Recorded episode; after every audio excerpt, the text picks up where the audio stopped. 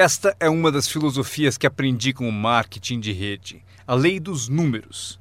Se você repetir muito uma ação, obterá uma proporção. Repetindo, se você fizer uma coisa muitas vezes, vai aparecer uma proporção. É estranho, é misterioso. No beisebol, é a média das tacadas certas. Se você falar com 10 pessoas, uma de sim. Apareceu a proporção, uma em 10. Fale com 10, consiga um. Veja que interessante sobre a lei dos números. Uma vez começada, tende a continuar. Essa é uma informação gigantesca. Sempre que uma proporção começa, ela tende a continuar. Se você fala com 10 e consegue uma, com certeza, se falar com outras 10, obterá mais uma. Fale com mais 10, mais outra. E você pode competir. Se você consegue uma em 10, pode competir com alguém que consegue 9 entre 10. Como posso competir? Você tem mais tempo de negócio e consegue 9 entre 10. Eu entrei agora e consigo um em cada 10. Mas se competirmos por 30 dias, eu ganho de você. Como ganho? Assim. Durante os 30 dias você falou com 10 e conseguiu 9. Eu falei com 100 e consegui 10. Ganhei de você, inteligente, não? É pensar em números. Eu quero ganhar, mas tenho outro desejo sincero. Eu quero que você perca. É, o que é nobre da minha parte, não é? É nobre por uma razão. Você aprende mais quando perde do que quando ganha. Por isso, quero dar a você essa experiência. É assim que faço. Desde que entendi a lei dos números, quando vi que compensava com os números o que me faltava em habilidade, compenso com números o que falta em habilidades. Como pode fazer isso? Qualquer um com ambição, qualquer um com alguma criatividade, qualquer um, não importa. Tem mais. A lei dos números pode ser aumentada. Você consegue uma em dez.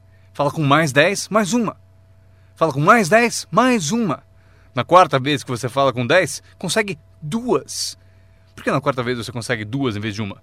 Porque você está melhorando, está melhorando. E você pode melhorar, qualquer um pode. Fale com 10, pegue duas. Fale com 10, pegue duas.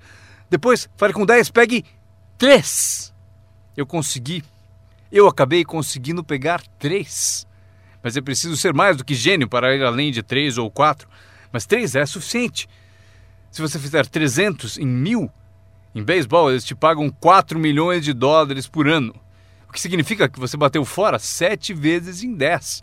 Sete vezes em 10. Fora! Ganhe 4 milhões de dólares por ano. Estaria bom para vocês? O mesmo vale para seu negócio. É só baixar o score. Você não precisa acertar 100 vezes. Não precisa acertar 100 vezes para ganhar muito dinheiro. Uma em 10, bom. Duas em 10, ótimo. Três em 10, sensacional. Apenas os gênios conseguem 4 em 10. Mas 3 em 10 é suficiente para você ficar rico como nunca pensou. Foi assim que eu me dirigi aos meus amigos e parentes ao recrutá-los. Disse a eles: tem um novo negócio e cada 10 pessoas que eu levo à reunião, estou conseguindo 3 adesões. Gostaria que você viesse à reunião e fosse um dos sete, não tem importância. Você é meu amigo e me fará um favor. Não tem importância se você gostar, se você aderir. Nem tem importância se você comprar.